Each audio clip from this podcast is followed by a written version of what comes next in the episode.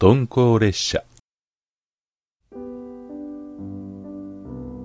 例えば人生を列車の旅に例えるなら目的地までの中間地点を通り過ぎた今鈍行列車に乗り換えるのもいいと思う。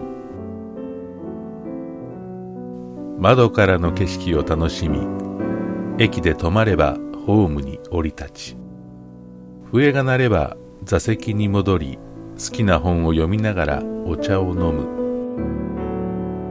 年々早く感じる時間の流れも鈍行列車の中ではゆったり進む。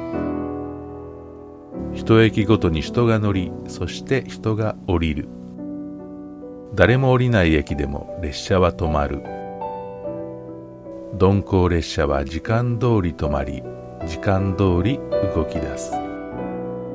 乗ってきた人と会釈を交わし降りる人には微笑みを送る。もう少し残っているこの旅をそんな鈍行列車のような旅にしたい。